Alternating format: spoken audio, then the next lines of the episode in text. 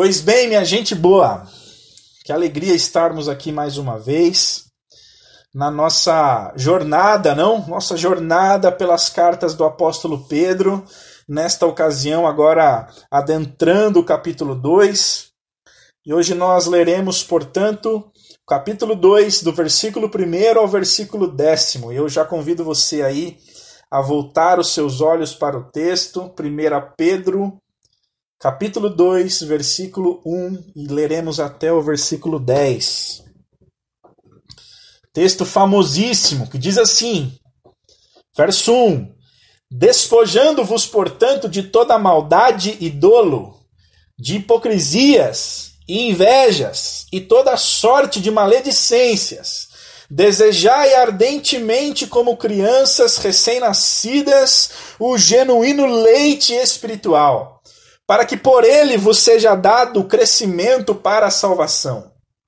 Se é que já tendes a experiência de que o Senhor é bondoso, chegando-vos para ele, a pedra que vive, rejeitada sim pelos homens, mas para com Deus eleita e preciosa. Também vós mesmos, como pedras que vivem, sois edificados casa espiritual, para serdes sacerdócio santo, a fim de oferecerdes sacrifícios espirituais agradáveis a Deus, por intermédio de Jesus Cristo. Pois isso está na Escritura. Eis que ponho em Sião uma pedra angular, eleita e preciosa, e quem nela crer não será de modo algum envergonhado. Para vós outros, portanto, os que credes, é a preciosidade, mas para os descrentes, a pedra que os construtores rejeitaram, essa veio a ser a principal pedra angular, e pedra de tropeço, e rocha de ofensa. São estes os que tropeçam na palavra, sendo desobedientes, para o que também foram postos. Vós, porém, Sois raça eleita, sacerdócio real, nação santa, povo de propriedade exclusiva de Deus, a fim de proclamardes as virtudes daquele que vos chamou das trevas para a sua maravilhosa luz. Vós sim, que antes não erais povo, mas agora sois povo de Deus, que não tinhais alcançado misericórdia, mas agora alcançastes misericórdia. Amém. Amém. Esse derradeiro trecho desse início do capítulo 2 é impressionantemente claro, né? Basta apenas aquele que lê contemplar a clareza da mensagem que Pedro quer aqui nos comunicar, né? Basta também ao pregador apenas ter a, a noção de quão poderoso e explícita é a mensagem contida aqui neste trecho mas nós chegaremos lá, pela graça de Deus. Contudo, antes de continuarmos, eu quero convidar a você a que curve aí a sua fronte e me acompanhe em mais um breve momento de oração. Deus nosso Pai, nós estamos aqui diante da tua palavra, tua palavra que é espada, que corta e que atinge, ó Deus, aos lugares mais profundos da nossa existência, do nosso coração e da nossa mente. De modo que, sendo assim, nós clamamos a Ti, a que o Senhor não nos deixe sairmos aqui, ó Deus, deste local onde estamos nesta noite, sem que a Tua palavra cause, ó Deus, grande impacto nas nossas vidas. Deus amado, que assim seja. Que essa oração não se resuma, ó Deus, a um mero clichê, mas que de fato tua palavra cause grande impacto, poderoso impacto no nosso coração que saiamos daqui, ó Deus, mais parecidos com teu filho Jesus e encorajados a vivermos como raça eleita, sacerdócio real, nação santa, povo que é de exclusiva propriedade do Senhor. Fica conosco, portanto, aqui neste tempo e fala conosco. Assim pedimos. Em nome de Jesus oramos. Amém. Amém. Pois sim, meus irmãos, talvez aí uma, uma breve digressão por nossas reflexões anteriores nos ajude a que nos situemos precisamente no que Pedro tem a nos dizer nestes primeiros dez versos do capítulo 2 de sua primeira carta. Então é importante que nos lembremos que, em primeiro lugar, Pedro nos apresentou o Evangelho, o Evangelho da glória de Deus. E toda a glória desse Evangelho, todo o poder e singularidade desse Evangelho. E ele o fez sublinhando a nós de forma bastante especial que é preciso que nos conscientizemos que, independentemente das tribulações e desafios pelos quais venhamos a passar, nenhuma ferramenta jamais será tão importante e decisiva para nossa sanidade e equilíbrio do que o Evangelho de Deus de que nada deve nos fazer desviar nosso olhar, nosso coração e a nossa adoração do bendito Deus e Pai de nosso Senhor Jesus Cristo. Pedro nos ensina que somente assim poderemos passar pelos vales e tempestades que nos sobrevêm ao longo da nossa caminhada no aqui e no agora. Depois Pedro nos apresenta ou melhor, depois que ele nos apresenta a glória do Evangelho e sua importância crucial para a saúde integral dos cristãos, ele começa a nos descrever as implicações deste Evangelho, os resultados deste Evangelho na vida destes que creem, ou na vida, nas nossas vidas, nós os que cremos, correto? E ele ressalta três características bem presentes na vida destes que creem, que vivem por Cristo Jesus. A primeira característica é uma vida de temor e obediência. A segunda característica é uma vida de reverência a Deus. E a terceira característica é uma vida de amor, amor não fingido e abnegado entre os irmãos. Todos estes aspectos caracterizam aquilo que optamos por chamar de a vida santa. Pois bem, o evangelho glorioso do Cristo, ele nos redime da nossa culpa eterna diante do, do Criador e glória a Deus por isso nos dá lucidez e força para enfrentarmos os mais complexos desafios da nossa passagem pela vida, como vimos, e nos faz gente temente a Deus, obediente à sua lei, reverente à sua majestade e amante daqueles nossos irmãos que comungam conosco da vida de fé e fazem parte da nossa família eterna. Mas deste capítulo 2 em diante, Pedro começa a trabalhar um aspecto diferente.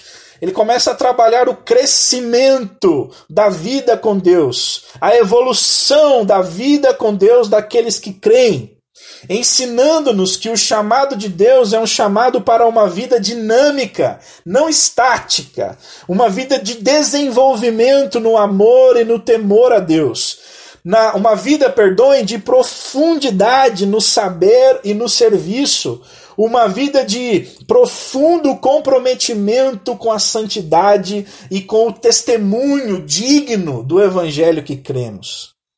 Ele inicia o capítulo, então, dizendo: despojando-vos, portanto, de toda maldade e dolo. Ou seja, Tendo em vista o crescimento, o desenvolvimento, a evolução de nossas vidas diante de Deus, despojem-se, larguem, deixem para trás toda a maldade e dolo. Maldade e dolo aqui podem ser compreendidos como quaisquer ações que possamos praticar contra Deus e contra o nosso próximo. Entre eles existe uma importante diferença entre maldade e dolo. A maldade geralmente é praticada deliberadamente, à luz do dia, para que todos vejam publicamente, sem vergonha alguma. O dolo é diferente, ele é praticado de forma sorrateira, silenciosa, despretensiosa, fingida. Pratica-se o dolo de forma encoberta, sem que sua prática não fique aparente. Somos ensinados aqui a, li a lidar com o, nosso, com o nosso ego, trabalhar a nossa humildade, virar a outra face quando feridos. Somos ensinados a entender que toda vingança pertence a Deus. Somos ensinados a entender que toda glória pertence a Deus e que não cabe aos cristãos envolver-se em tramóias ou esquemas de qualquer sorte, tendo em vista causar maldade ou dolo a quem quer que for. Pedro segue a sua lista de recomendações dos pecados que temos de nos despir a fim de crescermos em graça diante de Deus, e ele diz, na parte B do verso 1 ainda, de hipocrisias invejas e de toda sorte de maledicência. A lista continua, e é necessário então que nos carreguemos, uh, ou que não carreguemos, perdoem, máscaras é exatamente isso que simboliza o termo hipócrita, que não usemos máscaras, que não finjamos uns para com os outros ser o que não somos, tampouco parecer o que não nos é real. A vida de amor não fingido, minha gente, não se baliza em teatro, em encenação, mas na busca pela vida real, a vida de verdade, a vida em verdade e em amor. Somos ainda chamados a lutar contra o sentimento de inveja. Aquele que inveja o que tem o outro ainda não compreendeu que a vida medida a partir de conquistas terrenas é uma vida medíocre. Uma vida de quem ainda não entendeu que tudo o que precisamos o temos em Cristo e de que aquilo que no momento não temos, na verdade, não precisamos porque temos ao Cristo, nosso supremo pastor, e nada nunca nos faltará. Todavia, nada nunca nos faltará, não porque ele nos servirá como um garçom a todos os nossos desejos e vontades, mas porque o que precisamos na realidade não são destas coisas, destes nossos desejos, dessas nossas, dessas nossas vontades Coisas estas, desejos estes que nosso pastor pode graciosamente nos dar ou não. O que precisamos, na realidade, é do próprio pastor, e este jamais nos faltará. Quem compreende esta verdade não alimenta para si sentimento de inveja algum, pois tudo o que precisa já o tem no supremo pastor de sua alma. Isso, por conseguinte, nos levaria a vetar de nossas vidas completamente a prática da maledicência. Prática esta que está muito atrelada à hipocrisia e à inveja. Maledicência é o prazer de falar mal pelas costas. É aquela prática de destruição infame da reputação alheia, feito por puro prazer, por incapacidade de se domar a própria língua, Aquele que crê no Evangelho não comunga de tais, de tais práticas, perdoem, não veste máscaras de hipocrisia, não inveja o alheio, não difama o próximo. Pedro faz uma lista de práticas às quais devemos nos despojar, mas agora ele nos propõe, nos propõe algo, e veja aí o que, que ele nos propõe no verso 2. Ele diz: Desejai ardentemente, como crianças recém-nascidas, o genuíno leite espiritual. Ao mesmo tempo, portanto, que temos de nos esvaziar de práticas nocivas ao nosso crescimento diante de Deus, nós somos encorajados a enchermos-nos daquilo que o apóstolo chama de genuíno leite espiritual. Se vocês bem se lembram, Pedro terminou o primeiro capítulo de sua carta nos falando que toda a glória que a vida humana pode alcançar é como a flor da erva. Seca-se a erva, cai a flor. Lembram-se? Todavia, o que permanece para toda a eternidade é o que? A palavra de Deus. E é exatamente a palavra de Deus o alvo da ilustração de Pedro neste início do capítulo 2. Pedro posiciona a palavra de Deus de forma tão vital, de forma tão poderosa, que se utiliza da imagem de um bebê faminto, desejoso do leite que o alimenta e o acalma. Todos nós já vimos o desespero de uma criança recém-nascida quando está faminta, correto?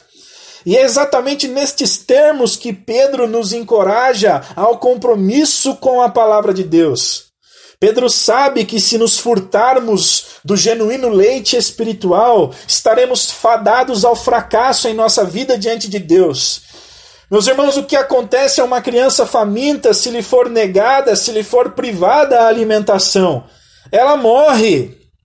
Todavia, a criança, quando atendida na sua fome, alimenta-se com toda a força, com todo o prazer, até sentir-se totalmente satisfeita, concordam? E é exatamente essa a figura, a ilustração utilizada pelo apóstolo Pedro para nos descrever o tipo de relacionamento que eu e você temos de ter com a palavra de Deus. Despojemo-nos, portanto, de toda maldade, dolo, e hipocrisia, invejas e toda sorte de maledicência, desejando ardentemente, como crianças recém-nascidas, o genuíno leite espiritual, para que por ele nos seja dado crescimento para a salvação. Não existe, minha gente boa, crescimento espiritual, amadurecimento como homens e mulheres diante de Deus, a parte da palavra de Deus. O texto diz aí na parte, na parte B do verso 2: para que por ele vos seja dado crescimento para a salvação. Por ele quem? Pelo genuíno leite espiritual, ou seja, pela palavra de Deus. Nós, meus irmãos, podemos ter todo tipo de envolvimento com o mundo religioso. Podemos desenvolver inúmeras atividades, nos engajar em diversos serviços, encontros, reuniões, podemos gostar da igreja, do pastor, dos irmãos, podemos amar a denominação na qual servimos, a tradição religiosa que professamos, podemos achar tudo, tudo isso, todo esse sistema, todas essas coisas o máximo. Mas não haverá amadurecimento e crescimento a parte de um íntimo apreço e relação com o texto santo, com a palavra de Deus. É preciso que compreendamos que jamais podemos compactuar com qualquer proposta de vida cristã onde a palavra de Deus não esteja no centro. Jamais compactue com isso. Examine a todo instante o que sai do púlpito ao qual você se submete, inclusive deste púlpito. E confira se o que está sendo pregado é justo e conforme o texto santo. Não divida a autoridade de Deus através de Sua palavra sobre nós com absolutamente nenhuma outra pessoa ou instituição, sejam estas quais forem. O crescimento para a nossa salvação, conforme o apóstolo Pedro nos disse, se dará apenas e tão somente pelo genuíno leite espiritual, a palavra de Deus. Mas Pedro prossegue e no verso 3 ele diz: se é que já tendes a experiência de que o Senhor é bondoso. Ele relaciona a verdade de que não existe crescimento a parte da palavra de Deus com a experiência real de provarmos a bondade de Deus em nossas vidas. Ou seja, se nos alimentarmos da palavra de Deus como um recém-nascido alimenta-se do leite materno, além de provarmos de real crescimento e amadurecimento diante de Deus, experimentaremos também nas nossas vidas da bondade de Deus para conosco. Você tem provado da bondade de Deus? É uma pergunta que eu te faço aqui honestamente. Faço a mim também. Temos testemunhado da bondade de Deus nas nossas vidas? A dica do apóstolo da esperança para nós é: querem provar da bondade de Deus em suas vidas? Alimentem-se como recém-nascido do genuíno leite espiritual, a palavra de Deus. Não deixem de lê-la, não deixem de meditar nela, não deixem de congregar a fim de servirem-se dela comunitariamente. Construam suas vidas inteiras sobre ela. Não se deixem enganar por nenhuma outra fonte de autoridade que não ela. E assim testemunharão e experimentarão da bondade do Senhor em suas vidas. Agora, meus irmãos, todas estas coisas só nos serão possíveis mediante uma condição. E veja aí a condição que Pedro coloca no verso 4 chegando-vos para ele a pedra que vive. É preciso, minha gente, e aí isso fica muito claro, que nós estejamos próximos do nosso Senhor Jesus Cristo, que nos cheguemos a Ele, a pedra que vive. Não pense ah, ou, ou não, não, não, não nutramos em nossa mente a ideia de que devemos nos aproximar de Jesus apenas quando a nossa consciência nos disser: ora, você está apto. Irmãos, não sei quanto a vocês, mas eu demorei a compreender muito tempo de que a minha aproximação de Jesus ela não dependia nem nunca dependeu de quão limpas ou sujas estavam as minhas mãos, mas apenas da graça de Deus, do amor de Deus para comigo. Irmãos, é preciso que compreendamos que, se dependermos de uma vida completamente despida de pecados, de uma consciência integralmente limpa para nos aproximarmos de Jesus, nós jamais o faremos. Pois em pecado nossa mãe nos concedeu, ou nos concebeu, perdoem, e numa natureza pecaminosa nosso corpo ainda milita contra nosso espírito. Precisamos entender de uma vez por todas que se nos relacionamos com Jesus é por causa do que ele próprio fez por nós no alto do madeiro e não por aquilo que podemos apresentar diante dele com as nossas próprias mãos, com as nossas próprias obras. É preciso que compreendamos que, por mais alinhados, que por mais santificados, ou por mais sujos ou distantes que estejamos em nossas vidas de Deus, nosso acesso a Ele jamais se dará por créditos ou débitos, mas pela morte vicária de Cristo em nosso lugar. Cristo que nos abriu um único, veja bem, um único um único e eterno caminho de salvação e verdade na direção da nossa redenção em Deus nosso Pai. Eu e você não conseguiremos jamais abrir um outro caminho a Deus nosso Pai com base naquilo que nós mesmos fazemos, com base nas nossas próprias performances. E às vezes isso fica tudo muito no campo do clichê, tudo muito no campo do conceitual, e nós não trazemos isso para a realidade das nossas vidas. E muitas vezes nós não fazemos isso que Pedro nos instrui, nós não nos aproximamos da pedra que vive, muitas vezes por vergonha por acharmos que temos como moldar as nossas vidas de forma tão perfeita, de forma tão sem pecado, e aí sim, depois de moldarmos nossas vidas, depois de consertarmos absolutamente tudo que temos de consertar, aí sim chegaremos à pedra que vive. Mas esse é um completo engano, porque nós aqui agora jamais alcançaremos a perfeição. Nós temos de entrar com intrepidez diante do trono do Senhor, não por aquilo que nós fazemos, mas por aquilo que Cristo por nós já fez. Jesus Cristo é a nossa única possibilidade. Ele não é apenas um bom mestre, ele não é aquilo que o mainstream cultural aí pinta a respeito dele como sendo um espírito de luz, um guia espiritual, uma grande figura da história da humanidade. Jesus Cristo é a pedra que vive, a rocha fundamental sobre a qual a raça humana é chamada a edificar toda a sua existência. Jesus não é somente o milagre de fazer um objeto inanimado como a rocha viver, mas ele próprio é a rocha que vive. E mais do que ser a rocha que vive, ele é a rocha que também traz vida, dá vida. Jesus não apenas vive, ele é a própria vida, dele emana a própria vida.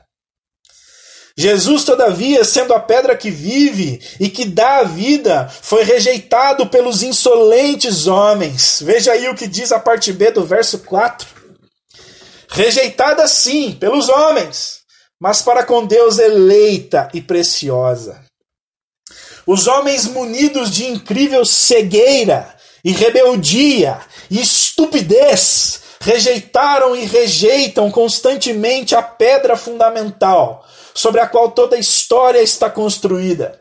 Mas nós, meus irmãos, nós, por graça de Deus, não porque somos alguma coisa, mas por graça de Deus, somos, somos como diz o texto no verso 5.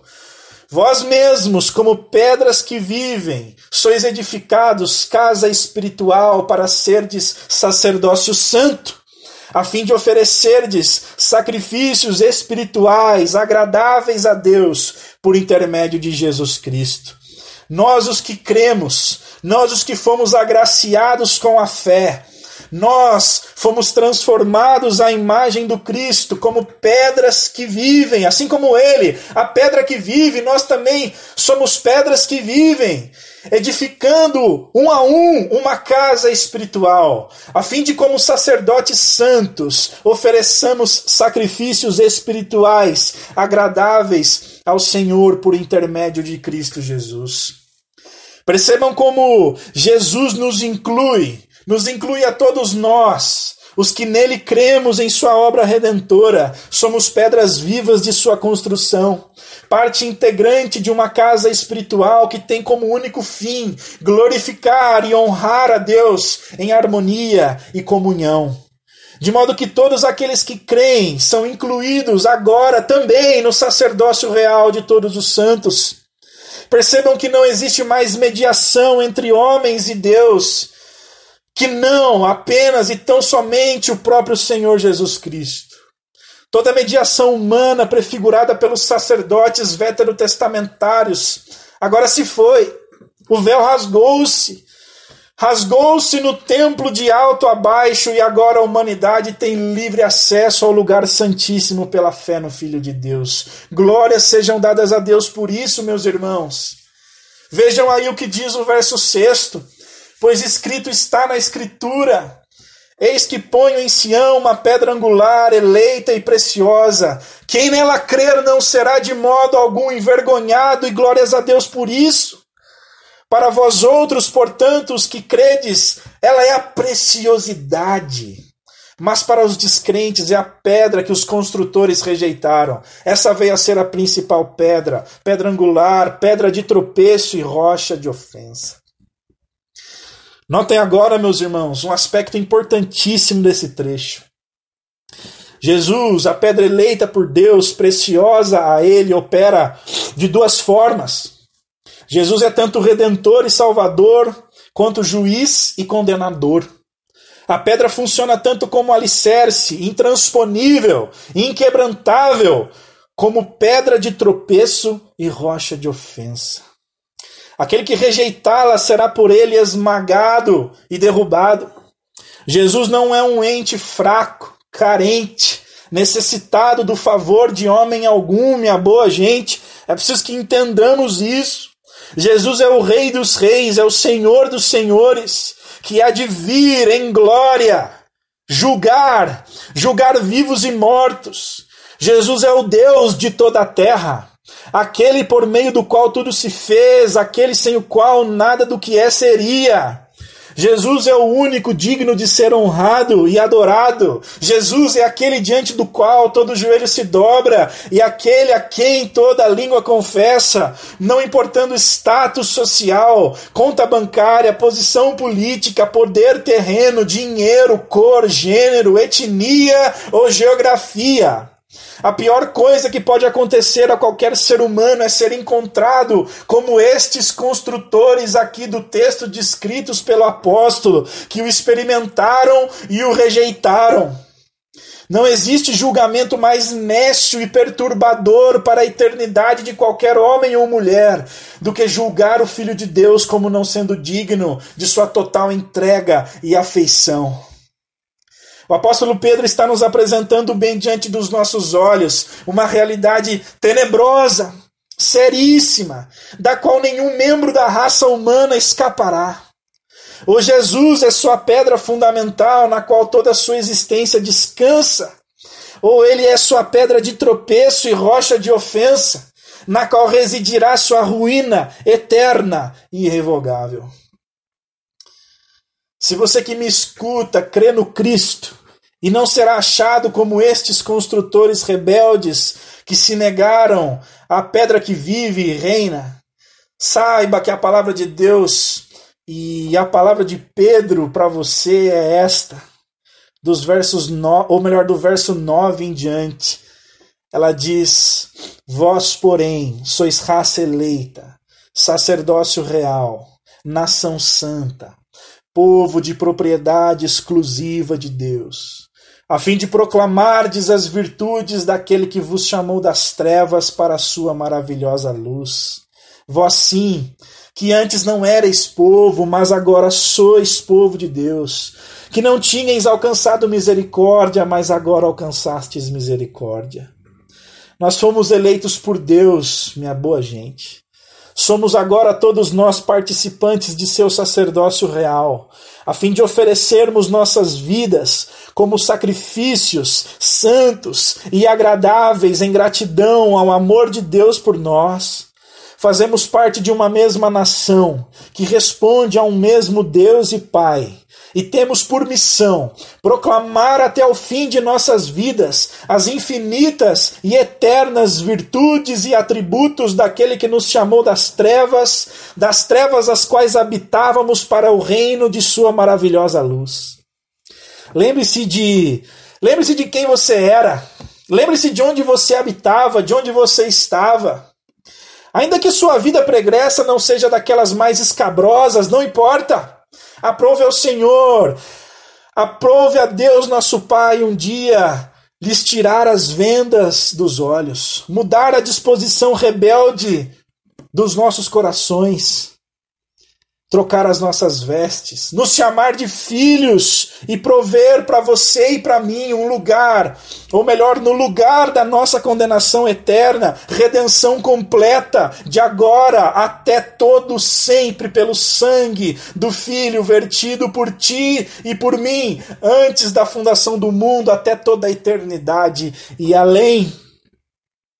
Que as muitas misericórdias de Deus, nosso Pai, se multipliquem pelas nossas vidas e que desfrutemos todos os dias, dia a dia, do crescimento e da bondade do Senhor para conosco, resultado direto do nosso desejo ardente pelo genuíno leite espiritual e pela presença eterna e insubstituível da pedra fundamental que é Cristo Jesus em nossas vidas, aquele no qual vivemos, nos movemos e existimos, e que por graça e que por misericórdia do Senhor jamais sejamos encontrados como aqueles esmagados por este mesmo Jesus, pedra de tropeço e rocha de ofensa. Amém e amém.